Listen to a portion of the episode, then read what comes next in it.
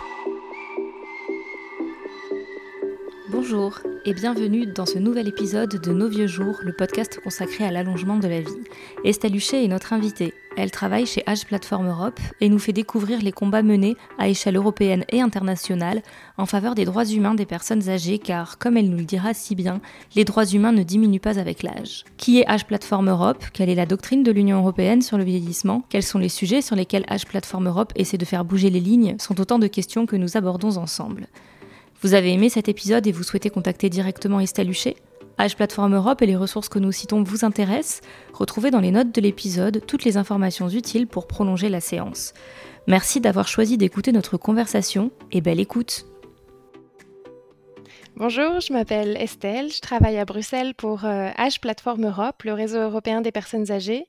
Et donc, euh, je crois que c'est pour ça que Christelle m'a invitée à discuter aujourd'hui.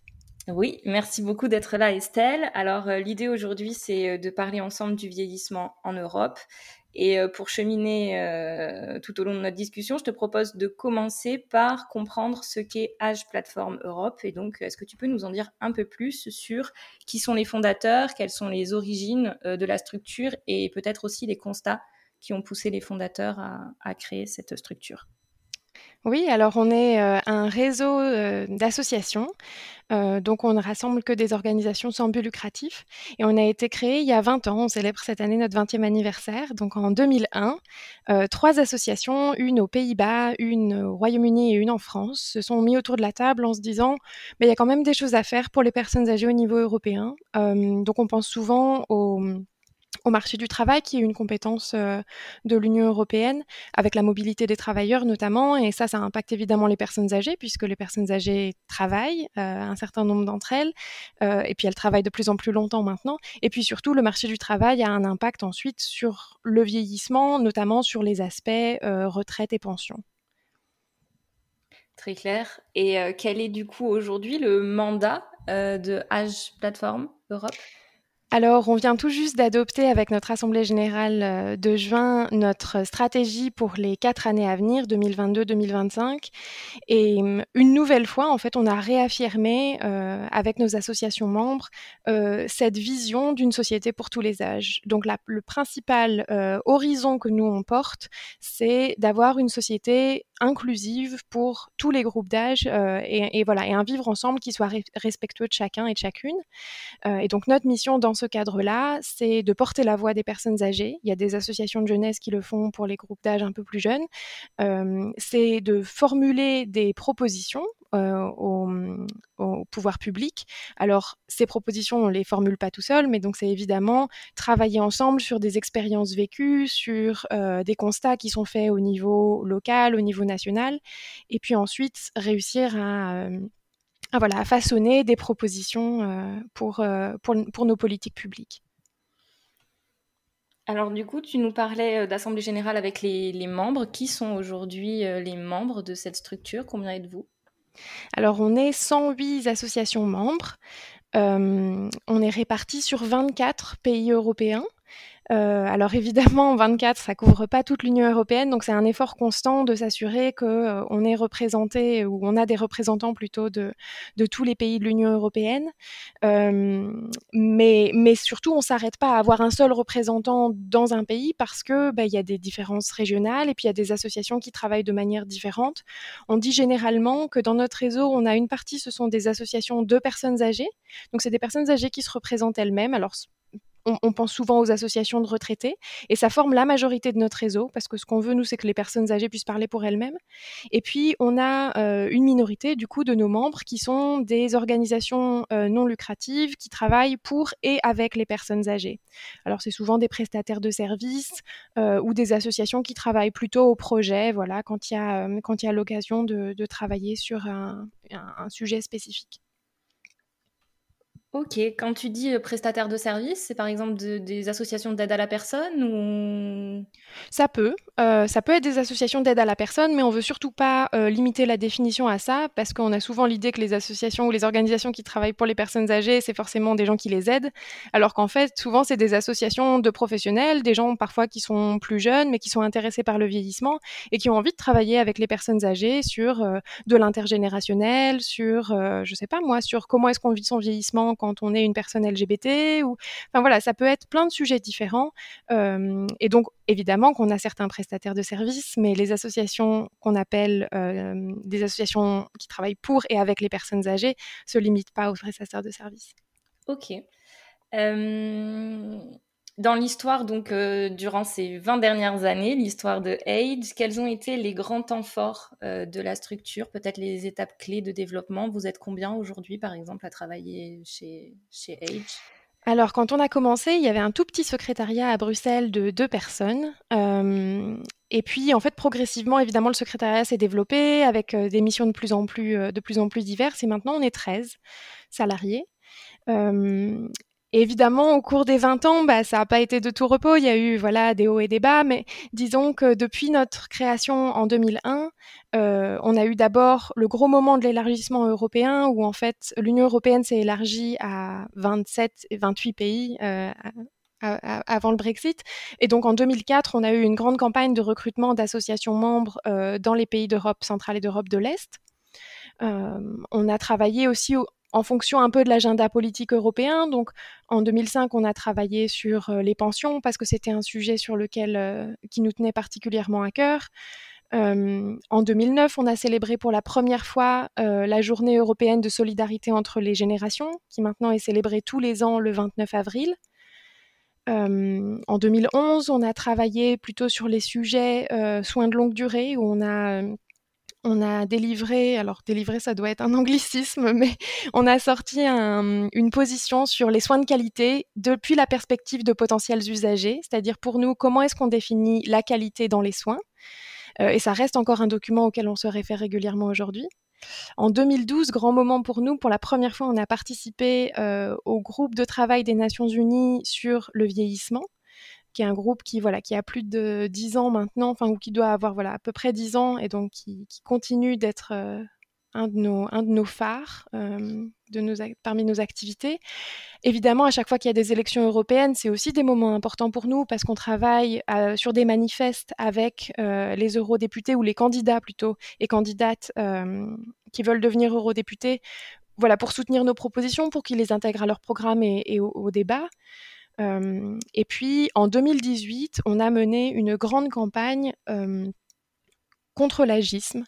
ça faisait déjà quelques années qu'on travaillait sur l'agisme, mais on n'avait pas forcément encore eu l'occasion d'en faire un sujet qu'on mettait sur le devant de la scène et sur lequel on pouvait échanger avec, avec nos lecteurs, avec nos partenaires. Et donc voilà, on a mené cette campagne Aging Equal en disant que ben voilà, les droits humains ne diminuent pas avec l'âge, on avait profité de l'occasion des 70 ans de la Déclaration universelle des droits de l'homme pour dire bon ben voilà 2018 on célèbre les 70 ans de cette déclaration.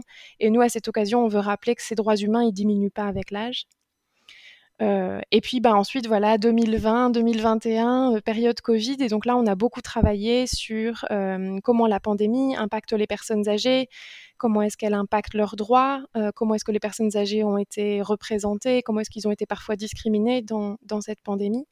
Et puis 2021, ça a été une année très chargée, c'est déjà une année très chargée pour nous puisque la Commission européenne a sorti un livre vert sur le vieillissement et donc c'était évidemment impensable qu'on n'y contribue pas et donc il y avait une consultation publique sur laquelle on a beaucoup travaillé avec nos membres pour euh, rentrer bah, voilà, des réponses sur les perspectives nationales, régionales et puis sur notre position nous européenne sur le vieillissement. Et donc, on a fait la demande euh, d'avoir une euh, stratégie européenne sur l'égalité des âges. Euh, voilà, c'était la première fois qu'on formulait cette recommandation clairement. Voilà un peu où on en est. Outre autres préparatifs de notre anniversaire. ok, c'est très clair. concernant la, structure, du coup, j'ai une dernière question. Aujourd'hui, vous êtes en, en termes de gouvernance, ça fonctionne, ça fonctionne comment? Alors, on est une euh, AISBL de droit belge. Donc, cet acronyme, euh, ça veut dire Association internationale sans but lucratif. Et en fait, on fonctionne, euh, alors pour les Français, un peu comme les associations de loi 1901. C'est-à-dire qu'on a une assemblée générale de membres qui se réunit une fois par an au moins pour décider des grandes orientations. Et puis ensuite, on a un conseil d'administration qui, lui, se réunit deux fois par an. voilà, pour des, des, ajustements un petit, peu plus, un petit peu plus spécifiques. Et puis, pour la gestion plus opérationnelle Là, on a même un comité exécutif qui, tous les deux mois, euh, voilà, accompagne le secrétariat ou voilà, de, salariés euh, à Bruxelles. Euh, et qui, nous aide dans la gestion des, affaires courantes. Ça, c'est pour la partie gouvernance. notre président ou présidente ne peut venir que d'une association de personnes âgées. Donc, c'est nécessairement une personne âgée qui doit être président ou présidente du réseau. Et puis après, on a toute la partie plus travail de contenu, où là, on essaye euh, autant que possible euh, de travailler dans une, de manière participative, où on a des groupes de travail thématiques et nos membres peuvent s'inscrire un peu, voilà, ils choisissent à la carte sur les sujets qui leur tiennent à cœur, et ça va évidemment de soins de longue durée, maltraitance, mais euh, aussi euh, pension, euh, santé, j'ai oublié plein de choses, mais digital, emploi, participation citoyenne et civique, droits humains, etc. Et alors aujourd'hui, c'est qui votre président ou présidente? Alors c'est un président qui s'appelle euh, Ebbe Johansen, qui vient de notre euh, membre danois, DenAge, qui est le réseau, européen, euh, le réseau pardon, danois des personnes âgées. et c'est son deuxième mandat déjà. D'accord. Eh ben, c'est très clair. Et j'avais une, autre question. Est-ce que, est que dans la pratique, via, ce réseau, vous observez des, des, créations de liens entre structures qui, du coup, vous échappent un peu, mais qui se font initialement au travers des activités de, de Age oui, alors on en observe, il y en a probablement plein qui passent en dehors de nos, radars, mais c'est très bien comme ça, j'ai envie de dire. Euh, c'est-à-dire qu'en fait, le but d'un réseau, c'est pas seulement nous de nous nourrir de ce que font les membres au niveau national pour porter leur voix au niveau européen, c'est aussi que les membres s'inspirent entre eux. Euh, des fois, il y a des particularités nationales qui évidemment demandent des réponses nationales, mais il y a aussi plein de réponses dont on peut s'inspirer euh, ailleurs et qui peuvent, qui peuvent aussi participer, comment dire, euh, d'une dynamique d'intelligence collective, si, si, je peux dire les choses comme ça. C'est-à-dire qu'en fait, on est toujours plus intelligent à plusieurs cerveaux qu'à un seul. Et puis, et puis c'est aussi l'idée que euh, de, libérer des imaginaires. C'est-à-dire qu'il y a des fois, on se dit, bah non, mais dans mon pays, en fait, ça marche pas comme ça, donc je peux pas le faire. Et puis en fait, on s'aperçoit que le pays d'à côté, si. Et c'est aussi partager des stratégies d'action. C'est-à-dire comment est-ce que certains certaines associations se mobilisent sur certains sujets, comment est-ce qu'elles collaborent avec leur gouvernement, euh, où est-ce qu'elles sont présentes, où est-ce qu'elles sont consultées, où est-ce qu'elles sont complètement ignorées. Donc c'est partager ça. Et puis c'est aussi s'apercevoir juste qu'on n'est pas tout seul, c'est-à-dire que typiquement sur l'agisme, il y a des fois où on se dit, bah non, mais je peux pas vraiment être stéréotypé ou discriminé, c'est pas possible parce que parce que c'est moi, c'est juste c'est juste ma manière d'être. Et puis en fait, quand on met toutes ces histoires les unes à côté des autres, on s'aperçoit qu'il bah, y a quand même des tendances de fond. Et donc c'est aussi être capable de prendre conscience de ça, de quels sont, euh, des phénomènes sociétaux et quels sont ces phénomènes sociétaux et comment, comment est-ce qu'on y répond ici ou là. Très clair. Alors, tu as, tu as commencé à l'évoquer en nous parlant notamment euh, du manifeste et du travail auprès des candidats, euh, des candidats aux élections européennes. mais est-ce que tu peux revenir un peu plus précisément sur vos modalités d'action et, sur euh, le, fonctionnement en fait de l'Union européenne pour vous, c'est-à-dire quelles sont les institutions auxquelles vous vous adressez quand vous avez des messages à porter. Oui, alors j'ai un peu parlé du Parlement, comme tu dis. Euh, c'est évidemment un acteur important pour nous. Euh, on travaille avec eux à l'occasion des élections, mais entre les élections, une fois que les eurodéputés sont élus, on, essaye généralement d'établir ce qu'on appelle un groupe d'intérêt ou un intergroupe. Bon, c'est des, petites définitions différentes, mais globalement c'est la même chose, c'est-à-dire c'est des eurodéputés qui décident de se rassembler, euh, tout bord confondu, j'ai envie de dire. Il n'y a pas de limite en termes de, de représentation nationale ou de représentation de parti. C'est juste des eurodéputés qui ont une appétence pour un sujet en particulier et qui décident de, euh, se rassembler pour avoir des espaces de discussion sur ce sujet-là. Et donc, euh, depuis les années 80, je crois, donc c'était même avant la création de Age, il y avait cet intergroupe sur euh, le vieillissement et les solidarités entre les générations. Et jusqu'à présent, on a toujours réussi à le maintenir vivant, ce groupe. Et donc, on est évidemment en contact avec ces eurodéputés de manière prioritaire. On n'est pas là pour euh, arrêter l'agenda à leur place, on est juste là pour animer un petit peu le groupe et puis venir avec des propositions. Et les eurodéputés sont généralement assez en demande de, voilà, de nos avis, de ce qui remonte de, nos différents réseaux. Et donc c'est voilà, vraiment une dynamique partenariale, si je puis dire. Ça, c'est pour le Parlement, euh, mais on travaille également euh, de manière très rapprochée avec la Commission européenne. Alors, pour être tout à fait transparente, c'est aussi et d'abord parce que la Commission européenne nous finance. On est, euh, financé par un subside euh, opérationnel de la Commission européenne mais aussi parce qu'en fait la Commission européenne, c'est un peu euh, l'exécutif européen, donc c'est-à-dire que c'est l'équivalent un peu du gouvernement. Si je peux faire un parallèle avec le niveau national, c'est une façon, euh, une, façon d'expliquer que en fait la Commission européenne est là pour faire des propositions qui ensuite sont débattues par euh, le Parlement et puis par le Conseil. Donc on, on travaille très fort avec la Commission européenne, notamment sur toutes ces prises d'initiative liées au vieillissement. Et puis on travaille avec le euh, Conseil de l'Union européenne le Conseil de l'Union européenne, pour ceux qui ne sont pas familiers, c'est en fait le rassemblement des représentants nationaux. Donc c'est tous les États membres de l'Union européenne qui siègent euh, au sein du Conseil. Et alors c'est un petit peu plus une boîte noire pour nous que le Parlement ou que la Commission. Euh, mais c'est une boîte tout à fait stratégique, euh, comme beaucoup de boîtes noires, parce qu'en fait, ben, in fine, c'est les représentants des États membres, donc ils se mettent d'accord quand même sur des processus européens qui ensuite vont alors pas forcément les contraindre, mais euh, qui en tout cas les engage d'une certaine manière, ne serait-ce que euh, ne serait-ce qu'en termes d'engagement politique et de, discours. Quoi. Euh, et donc, on travaille avec les présidences du Conseil, généralement. Donc, tous les six mois, il y a une présidence tournante, en fait, du Conseil. Donc, tous les six mois, c'est un État membre différent qui prend la tête du Conseil. Et c'est principalement avec cet État membre qu'on travaille ou qu'on essaye de travailler sur les questions de vieillissement. Très clair. Et parlant du coup de présidence du Conseil, en 2022, c'est la France qui prend euh, pour six mois donc cette présidence. Qu'est-ce que ça va changer pour vous? Alors, on va d'abord changer d'interlocuteur, puisque pour le moment, on échange particulièrement avec la présidence slovène qui est en cours. Donc, ça voudra dire, voilà, passer euh, passer à une autre personne de contact ou d'autres personnes de contact. Euh, mais là où ça va être le plus intéressant, ça va être de savoir quelles vont être les priorités de la France pour cette, euh, pour, pour, cette présidence, pour ces six mois. Là, on sort d'un trio de présidence euh, qui a commencé avec l'Allemagne au deuxième semestre 2020, qui a été particulièrement actif et qui a lancé une dynamique positive sur ces questions de vieillissement. Il y a eu l'Allemagne deuxième semestre 2020, puis le Portugal premier semestre 2021 et donc maintenant la Slovénie. Et ce trio a même fait une déclaration qu'on sur le vieillissement et comment est-ce que leurs trois présidences allaient avoir une forme de continuité, allaient chacun travailler sur le vieillissement euh, de manière différente.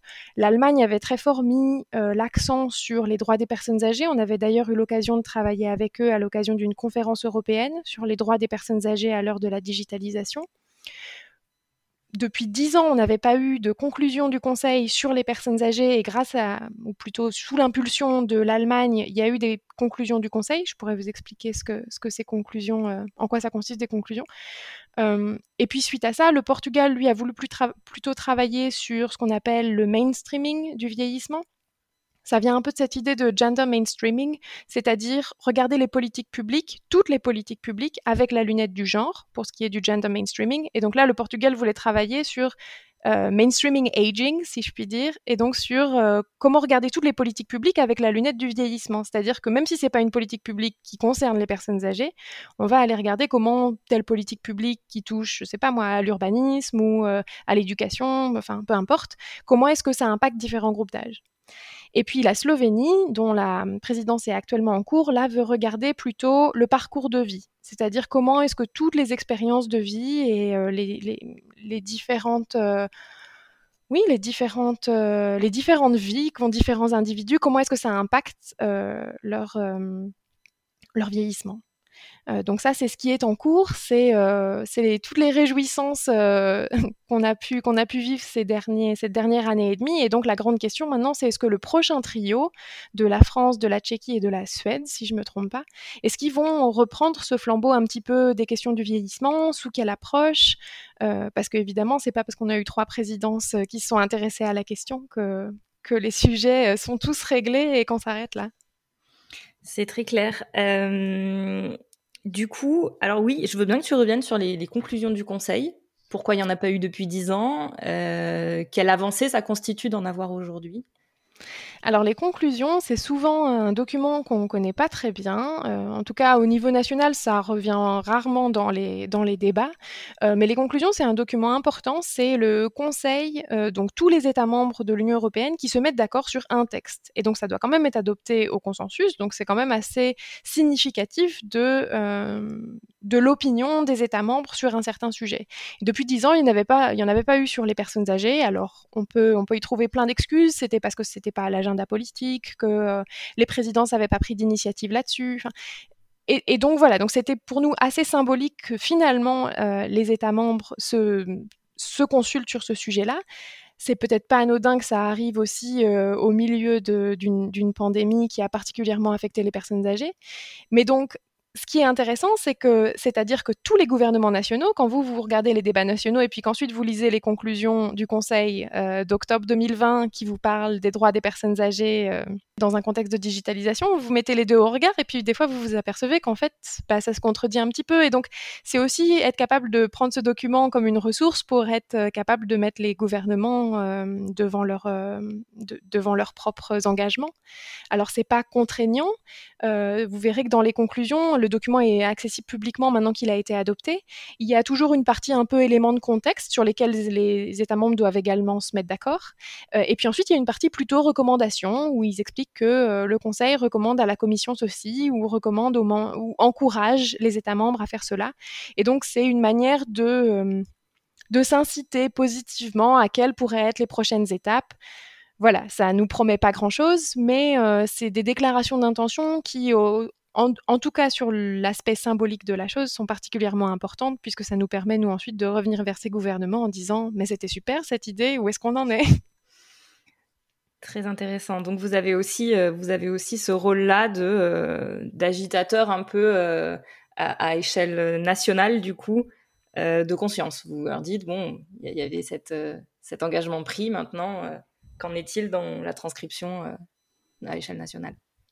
Alors, on est très prudent à surtout pas marcher sur les plates-bandes de nos organisations membres, si je puis dire.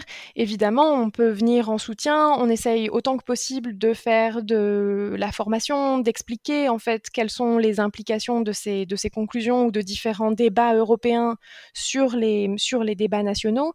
Euh, mais le plaidoyer à l'échelle nationale, ce sont nos membres qui le font, qui peuvent évidemment venir nous solliciter pour que nous, on vienne donner une perspective européenne ou pour qu'on puisse venir en soutien d'un certain argumentaire ou autre. Mais là pour le coup, c'est vraiment à l'initiative de nos organisations membres.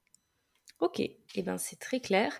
Et euh, sur euh, l'agenda des, des, du prochain trio, euh, vous aurez une visibilité à quelle échéance? Bonne question. Si, si, je le savais, je, je, le dirais, mais je. Alors évidemment, il y a toujours des bruits de couloir. on, on, connaît rarement, euh, si pas jamais, le programme officiel ou les priorités officielles de la présidence avant que celle-ci n'ait pris les manettes. Je pense que dans une certaine mesure, c'est aussi pour pas euh, faire de l'ombre à la présidence actuelle, c'est-à-dire que bon bah voilà, là c'est la Slovénie qui est sous les feux de la rampe, si je puis dire, ils ont leurs propres priorités. Évidemment qu'entre gouvernements, ils se, ils se parlent, d'où l'importance aussi pour nous de travailler avec la présidence slovène en leur demandant quels sont les différents sujets qui vont passer euh, à, la, présidence française? On a aussi beaucoup travaillé avec la présidence allemande, comme je le disais. Étant donné les, relations franco-allemandes, pour nous, c'était aussi capital de dire à l'Allemagne, bon, bah, quels vont être les sujets que vous allez pouvoir amener euh, à la présidence française? Et, voilà, c'est des coopérations qui, encore une fois, sont complètement hors de notre champ de vision, mais, euh, mais voilà, en, entre guillemets, en, incitant positivement euh, les gouvernements à répliquer des bonnes pratiques, comme la coopération qu'on a pu avoir avec l'Allemagne, qu'on a actuellement avec la Slovénie. C'est aussi une manière pour nous de voilà d'arriver avec des propositions en disant vous voyez ça peut se faire.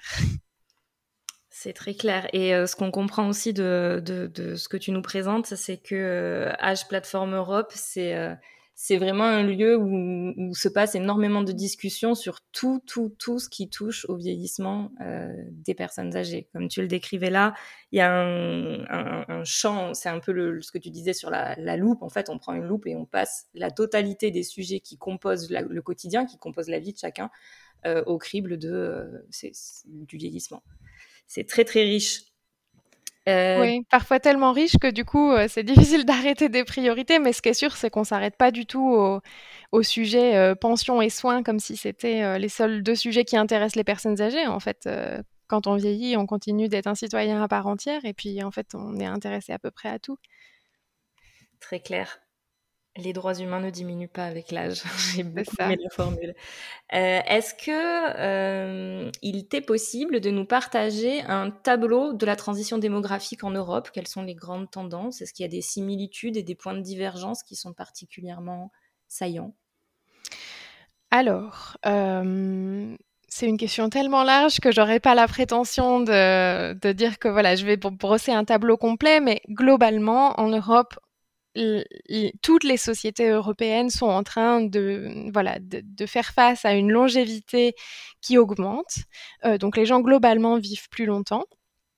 Euh, on gagne en espérance de vie les chiffres euh, qu'on a tendance à généralement nous souligner, c'est que c'est pas parce qu'on gagne en espérance de vie qu'on gagne toujours en espérance de vie en bonne santé. Donc, faut aussi être vigilant à ça. C'est un indicateur très important pour dire, mais en fait, si on gagne en espérance de vie, mais qu'on n'a pas réussi à mettre en place les politiques publiques qui nous aident à vieillir en bonne santé, euh, alors dans ce cas-là, peut-être qu'on loupe quelque chose. Euh, ça, globalement, c'est le tableau que tous les pays européens sont, sont en train de, ou tous les, c'est, la tendance que tous les pays européens sont en train d'expérimenter. Là où il y a des différences, c'est comment est-ce qu'on répond à ça.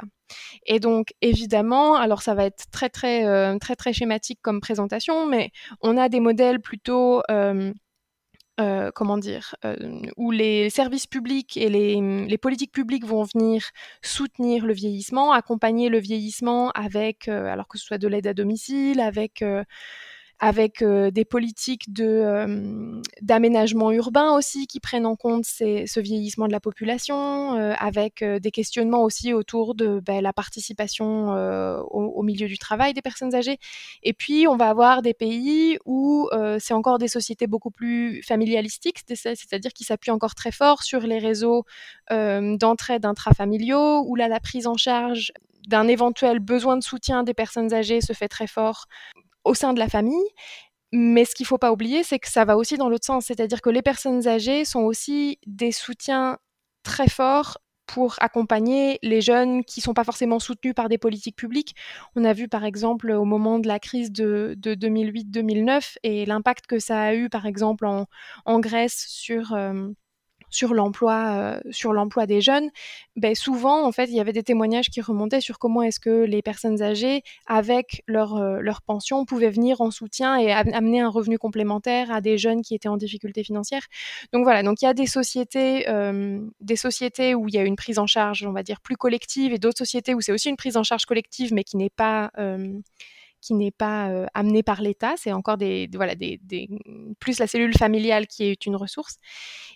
Et une question sur les, indicateurs. Donc, tu parlais de, l'indicateur de l'espérance de vie et celui de l'espérance de vie en bonne santé. Est-ce que vous, chez Age Platform, vous avez développé peut-être un, un, ou plusieurs indicateurs spécifiques à votre activité auxquels vous êtes particulièrement attaché? Alors, euh, collecter des données sur l'ensemble des pays de l'Union européenne, c'est un travail faramineux, comme tu peux t'imaginer. Donc, on travaille beaucoup avec en fait les données qui sont collectées par Eurostat, qui agrège déjà les données euh, des instituts statistiques des pays de l'Union européenne. Euh, et puis surtout, c'est des statisticiens et des statisticiennes, donc ils sont beaucoup plus qualifiés que nous pour faire ce genre de choses. Après, il y a une manière de présenter ces statistiques qui évidemment, euh, voilà, qui, devient politique. Donc le but, c'est de mettre en lumière certains indicateurs plus que d'autres. Alors il y a ces indicateurs de longévité, comme on disait, de, de ces indicateurs de, durée de vie en, en bonne santé. Et puis ensuite, il y a plein d'indicateurs dont on parle jamais, alors que pourtant c'est quand même fabuleux. Euh, dans le Aging Report euh, de l'Union européenne, de la Commission européenne de 2019, euh, on apprenait par exemple que 75% des personnes de plus de 65 ans se déclarent heureuses. Et donc cette idée que la vieillesse est un naufrage et compagnie, bah, ça, contredit complètement un certain nombre d'indicateurs comme, celui-ci. Donc, euh, nous, les indicateurs qui sont importants pour nous, c'est donc non seulement ceux qui agrègent l'ensemble de la population européenne, c'est ceux qui aussi peuvent désagréger les différences entre hommes et femmes, parce que les hommes et les femmes vieillissent pas du tout de la même manière. du fait de parcours de vie différents, d'où l'importance de cette idée de regarder tout au long de la vie les, les, différences, les différences d'expérience. Par exemple, alors on, dit souvent les hommes meurent plutôt que les femmes. Ben oui, mais sauf qu'en fait, en termes d'espérance de vie en bonne santé, les chiffres sont quasiment identiques. C'est-à-dire que une manière un petit peu triviale de, le dire, c'est bon bah voilà, quand les hommes, quand les hommes décèdent, en fait, les, femmes continuent de, de, vivre, mais elles continuent surtout de souffrir. C'est-à-dire qu'elles sont pas forcément en bonne santé, elles peuvent avoir des besoins de soins, etc. Donc donc c'est euh, c'est une façon de, donner des nuances là où là où parfois juste dire bon bah voilà en fait on a des sociétés européennes qui vieillissent bon bah en fait quand on a dit ça on n'a rien dit. Ouais. Très intéressant. Euh, du coup, euh, de la même manière que je mettrai euh, à, disposition les conclusions du Conseil donc d'octobre 2020, on essaiera de mettre ce, rapport Aging Report donc de la Commission qui, qui pourra nous éclairer. Super. Alors, une question sur, du coup, qui concerne plutôt l'Union européenne et sa doctrine, donc sur le vieillissement. Quel est le positionnement aujourd'hui de l'Union européenne et est-ce que Age, euh, Age Platform Europe a des points d'achoppement euh, particuliers avec cette doctrine et sur lesquels euh, la plateforme essaye de faire bouger les lignes? En janvier de cette année, donc j'en parlais tout à l'heure, la Commission européenne a publié son livre vert sur le vieillissement. et c'était un document qu'on attendait avec impatience parce que depuis 2019, la Commission européenne a nommé une, vice-présidente euh, sur les sujets démocratie et démographie. Et donc, ça faisait partie de sa lettre de mission de, développer un livre vert sur le vieillissement. Et donc, voilà, c'est paru. Et, on était euh, très impatient. Et donc, quand on est très impatient, on peut aussi être très déçu. Alors, donc, évidemment, il y a des pour et des contre dans ce document. L'état des lieux qui a été posé, c'est de dire que maintenant, euh, c'est de, dire que maintenant ces parcours sont plus linéaires. C'est plus, euh, c'est plus on grandit et on étudie, et puis ensuite euh, on a une, vie professionnelle et éventuellement une vie de famille, et puis ensuite on part à la retraite et puis on décède l'approche qui a été promue par la Commission européenne, c'était de dire, ben en fait, ces parcours de vie sont divers, avec euh, voilà des, allers-retours entre l'éducation, le, travail, euh, des, des, périodes de travail aussi interrompues, soit par des congés maternité ou autres. et donc, nous, on était ravis de s'apercevoir qu'en fait, ils étaient en train de comprendre que la déchronologisation, j'ai toujours du mal avec ce mot, c'est c'est un phénomène aussi, c'est-à-dire que ces parcours sont plus linéaires et que c'est important que nos politiques publiques puissent s'adapter à ça. Pour ça, c'était super, sauf que euh, sauf qu'en fait, cette, approche du parcours de vie, bah, ça s'est pas traduit forcément en une meilleure compréhension des attentes des différents groupes d'âge. Il y a quand même dans le papier une certaine forme de euh, comment, comment on dit ça, d'une certaine forme de, de, de, présupposer que quand on est jeune, on a quand même plutôt besoin d'éducation et que quand on est vieux, on a quand même plutôt besoin de soins. Et donc, même si l'intention était, était louable et que voilà, les éléments de langage du papier sont tout à fait en ligne avec un certain nombre de positions qu'on peut défendre, nous, ce qui nous manque, c'est euh, une traduction dans, dans l'écoute de, des différents groupes d'âge et, de leurs requêtes, euh, et puis surtout une approche droits humains. Euh, alors, encore une fois, si je, dis cette approche droits humains, on ne l'a pas, j'ai tout dit et j'ai rien dit, c'est-à-dire qu'en fait, on veut pas une approche droits humains pour avoir une approche droits humains. Ce qui nous semble important et, précieux quand on applique une approche droits humains euh, au, vieillissement, c'est que du coup, on prend une lunette tout à fait différente. On se dit que les droits humains ne diminuent pas avec l'âge et donc, quel que soit mon âge, j'ai un droit à l'éducation, j'ai un droit au travail, j'ai un droit au logement. Euh, et donc et donc, ça permet de complètement déconstruire cette idée de linéarité. Euh, et puis, ça permet aussi de revenir à une idée que, en fait, tout individu peut avoir euh, des besoins et des requêtes et des aspirations différentes et qu'elles sont toutes légitimes. C'est euh, très étonnant, du coup, enfin très étonnant, oui et non, mais à t'entendre parler, je réalise que effectivement, on conçoit, on conçoit euh, la vieillesse comme euh, un temps où, où, on décline et où il fait pas bon, pas très bon vivre, alors qu'en vérité, euh, oui, il y a, Et, l'engagement, ne serait-ce que ça, l'engagement associatif de, toutes ces personnes euh, à la retraite, euh, c'est une, mine, de, mine de richesse, mais y compris économique pour, pour l'ensemble des pays. Donc on peut effectivement, donc je je, je, je m'étais jamais formulé la période de la vieillesse comme comme pouvant être regardée à partir des droits humains. Et du coup, je comprends aussi que c'est un axe fort pour Age Plateforme aujourd'hui que de dire les, les, droits humains, c'est les mêmes pour tous les âges de la vie. Oui, alors c'est, euh, ça a été une petite révolution pour nous et ça continue de l'être, c'est-à-dire que euh, au cours de ces 20 ans, on n'a pas toujours eu cette approche droits humains. Donc on a aussi cette humilité de dire que bah, c'est un processus et qu'on est tous en train d'apprendre euh, et que donc on essaye aussi de transmettre ce nouveau savoir qu'on a au pouvoir public.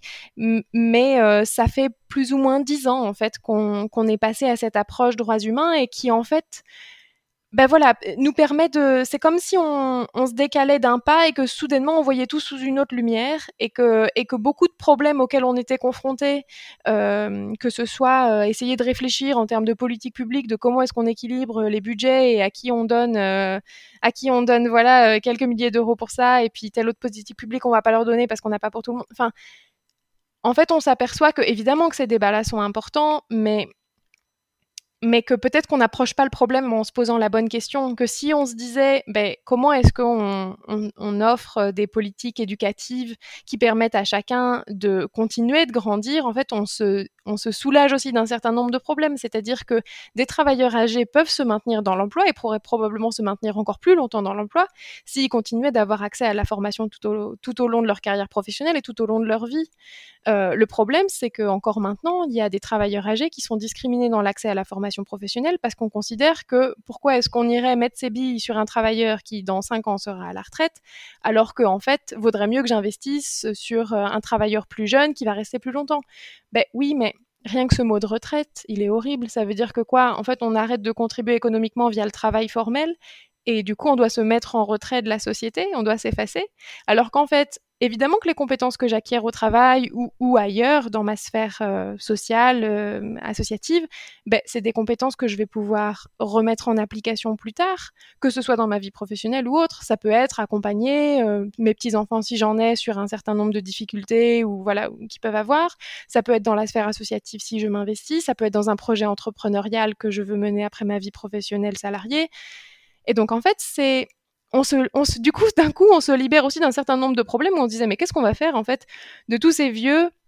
Mais en fait, c'est une question qui devrait même pas se poser. C'est-à-dire que, bon, alors déjà, euh, faut arrêter de penser qu'on devient vieux un jour. Enfin, et puis, et puis c'est juste une façon de, de réfléchir différemment aux gens en fonction de leur potentiel et de comment est-ce que, avec nos politiques publiques, on, on ouvre des portes, on crée des opportunités qui sont égales pour tous les âges, ou est-ce qu'on enferme? Très clair, très intéressant. Merci beaucoup.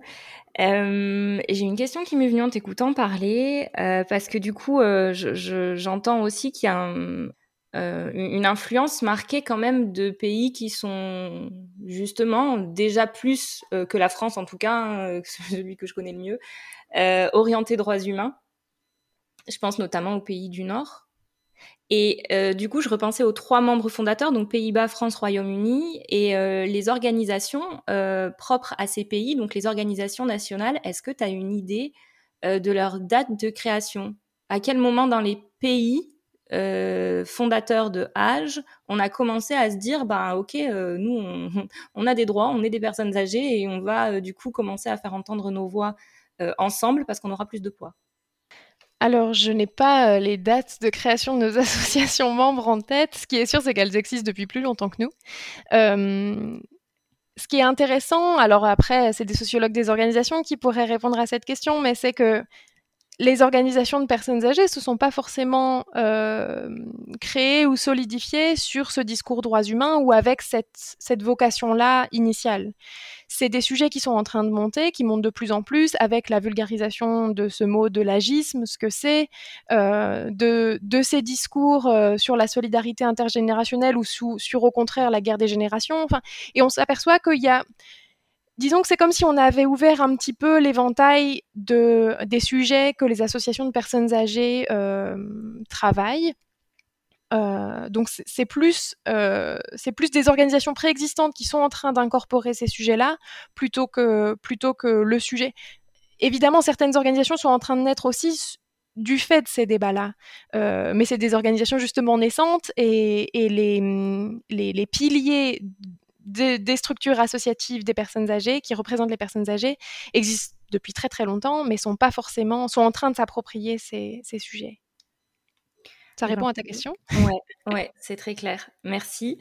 Euh, et une, une, euh, une, autre question sur euh, vos rapports. Donc, tu me parlais du groupe des Nations Unies sur le vieillissement.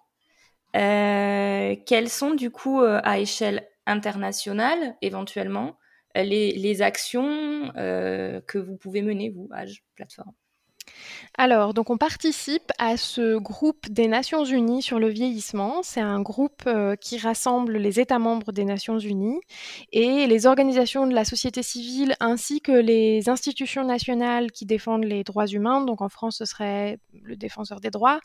Euh, peuvent euh, être accrédités pour euh, siéger à ces différentes sessions et puis venir prendre la parole après que les États membres se soient euh, voilà aient, fait leur discours. c'est un groupe auquel nous on participe tous les ans maintenant. il y a une session généralement en avril aux Nations Unies à New York où les États membres se mettent ensemble et choisissent généralement deux sujets thématiques où ils vont regarder comment est-ce que les droits des personnes âgées sur les questions d'emploi ou sur les questions de soins ou sur les questions, euh, les questions environnementales, par exemple. Euh, comment est-ce que les personnes âgées ont accès ou n'ont pas accès euh, à un certain nombre de droits, de services et nous, on y va avec un certain nombre de nos membres aussi, qui sont également accrédités, pour représenter la société civile européenne sur ces questions de vieillissement, et puis pour dialoguer avec les représentants des États membres européens, sachant que pour le moment, il y a quand même une certaine frilosité des États européens à discuter de discrimination sur la base de l'âge, et, de nouveaux instruments pour protéger ces discriminations. Quand on parle de nouveaux instruments, ça veut dire potentiellement créer de nouvelles obligations légales pour les États de lutter contre ces discriminations, de réparer ces discriminations s'il y en a. Nous, un message fort qu'on porte avec d'autres organisations de la société civile dans d'autres régions du monde, c'est une convention des Nations Unies sur les droits des personnes âgées. C'est un message qu'on porte depuis plusieurs années maintenant et auquel on tient. Pourquoi? Parce que on a vu que des conventions des Nations Unies peuvent faire une différence. On l'a vu par exemple avec la Convention des Nations Unies sur les droits des personnes en situation de handicap, qui a créé de nouvelles obligations pour les États sur comment mieux protéger les droits des personnes handicapées. Ça ne veut pas dire que on crée de nouveaux droits, ça veut juste dire qu'il y avait des obstacles pour les personnes en situation de handicap, ou en l'occurrence pour les personnes âgées, du fait de leur âge ou de leur handicap, pour accéder aux droits humains qu'on est tous et toutes censés euh, pouvoir avoir. Et donc, ces conventions sont une façon de dire, bon, bah, regardons les spécificités, les obstacles auxquels un certain groupe de la société euh, fait face et comment est-ce qu'on peut y répondre. Et donc, c'est non seulement euh, un exercice légal important, mais c'est aussi une façon euh, d'admettre qu'il y a un problème. Et donc en termes de discours public, donc comment est-ce qu'on approche la question du vieillissement, pour nous ce serait capital, ce serait une façon de dire, mais oui, on reconnaît que parfois l'âge peut être considéré comme un motif de discrimination. Et avec cette convention, on dirait aussi que bah, c'est c'est pas normal, que c'est pas normal, qu'on a réfléchi à comment est-ce qu'on les adresse, et, ce serait une façon de, changer, euh, de changer notre approche du sujet. Très intéressant. Et du coup, tu parlais de d'autres organisations qui portent les voix de la société civile ailleurs, dans d'autres régions du monde. Euh, sont, combien y en a-t-il, par exemple, et, quelles sont celles avec lesquelles il y a des affinités particulières pour euh, l'Union européenne, enfin pour vous, H Platform? Il y en a pléthore, des associations de personnes âgées euh, dans, le monde. Elles sont rassemblées et on fait partie de ce rassemblement sous ce qu'on appelle GARUP, c'est la Global Alliance for the Rights of Older People. Et vous pouvez aller sur leur site, euh, je ne sais plus comment ça s'appelle, je crois que c'est rightsofolderpeople.org ou quelque chose comme ça. Et en fait, ils ont, ils ont des membres dans le monde entier qui sont des associations de personnes âgées. Donc évidemment, on travaille très bien avec eux. Euh, et puis on travaille aussi pas mal avec euh, HelpAge International, qui est euh, le réseau qui rassemble des associations de personnes âgées, principalement dans les pays du Sud.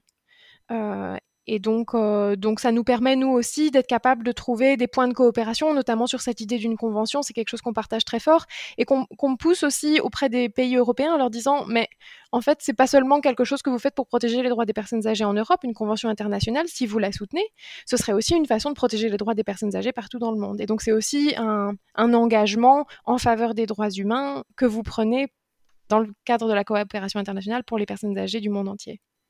Ok, eh ben, alors j'ai encore une, question. Euh, est-ce que euh, Age Plateforme a connu une victoire, un, moment couronné de succès, quelque chose qui, a marqué l'histoire euh, de, la plateforme? Alors c'est toujours difficile de dire quand on travaille dans la société civile quels sont les, les développements politiques qui sont dus à notre action et quels sont ceux qui voilà qui sont juste là parce qu'ils sont là. Alors, c'est vrai que la nomination d'une vice-présidente de la Commission européenne sur les sujets démocratie et démographie, pour nous, c'était c'était un moment marquant. C'était une façon de dire dans l'exécutif européen, ce sujet de la démographie et donc qui inclut le vieillissement mais pas exclusivement, c'est un sujet dont on veut s'emparer. Donc pour nous, ça c'était important. Évidemment, à chaque fois qu'on arrive à renouveler un groupe d'eurodéputés euh, sur les questions de solidarité intergénérationnelle et de vieillissement, c'est aussi c'est aussi un petit succès. Et puis, je dirais peut-être pour notre euh, image et nos partenariats au sens un peu plus large, pas uniquement avec les institutions. Euh, cette campagne Aging Equal dont j'ai parlé de 2018, ça a aussi été un, moment, un moment important. Ça nous a fait connaître auprès d'organisations qui ne nous connaissaient pas. Euh, et puis, ça a permis à certains de nos partenaires, qui sont également des organisations de la société civile, qui représentent les femmes ou les personnes racisées ou les personnes en situation de handicap, ça leur a permis aussi de comprendre un petit peu plus comment est-ce que l'agisme pouvait interagir avec d'autres discriminations, comment est-ce que ça créait des discriminations multiples, comment, comment est-ce que eux, au sein de leur communauté, est-ce qu'ils est représentaient les personnes âgées racisées, est-ce qu'ils est représentaient les femmes âgées, est-ce qu'ils représentaient les personnes âgées qui vivent avec un handicap?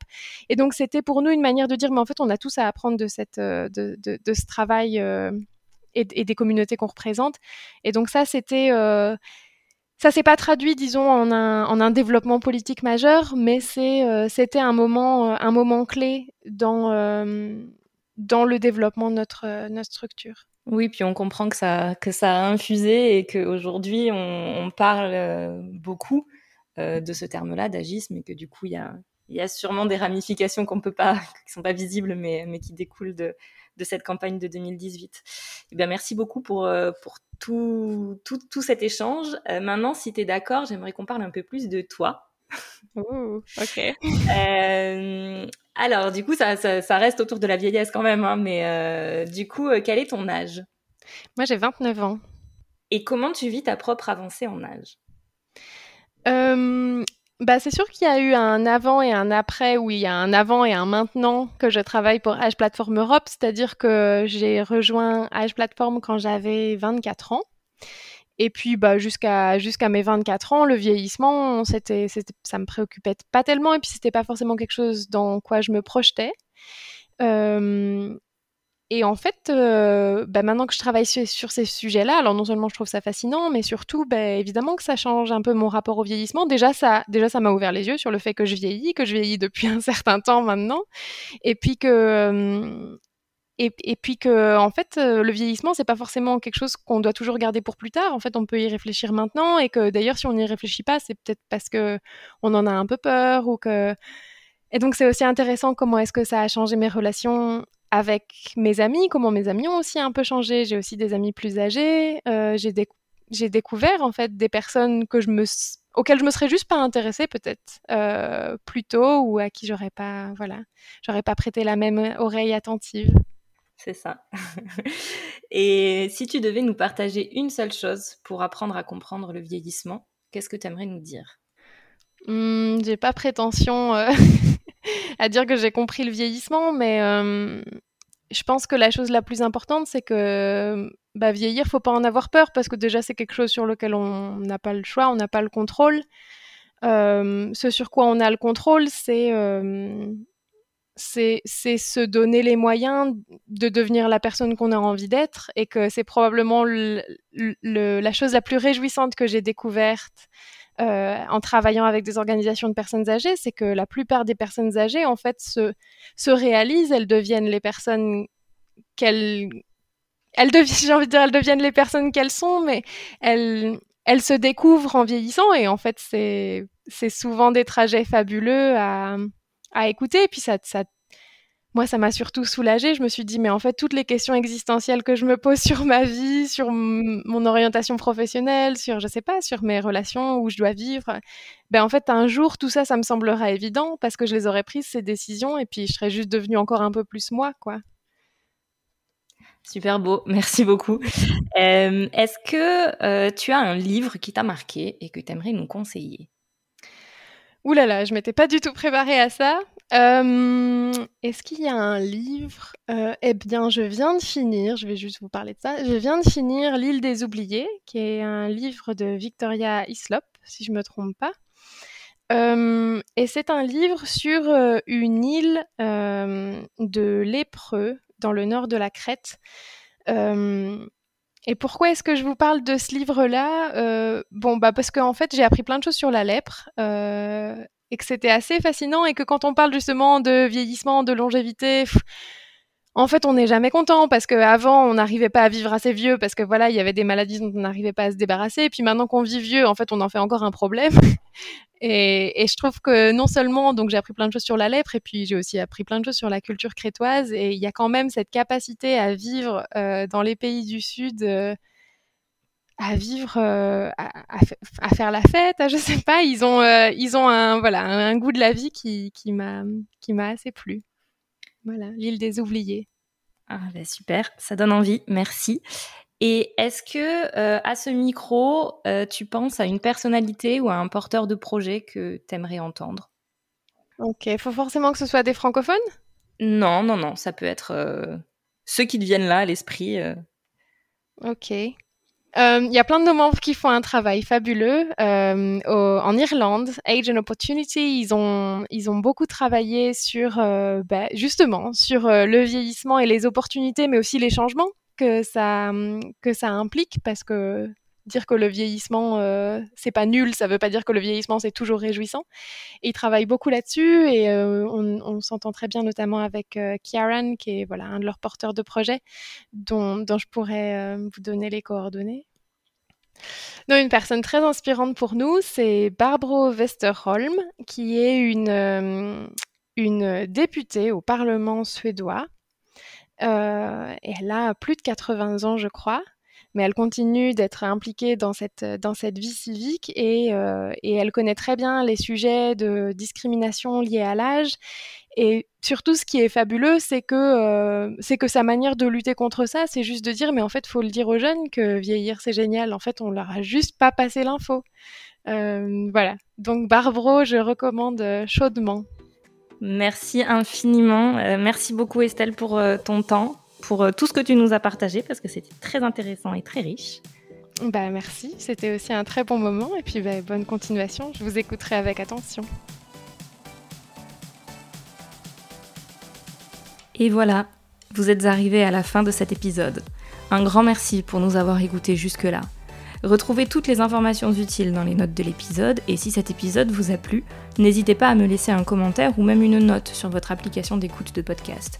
Pour me contacter, vous pouvez également me joindre sur mes réseaux sociaux de prédilection, Instagram Nos Vieux Jours et LinkedIn Christelle Grimaud.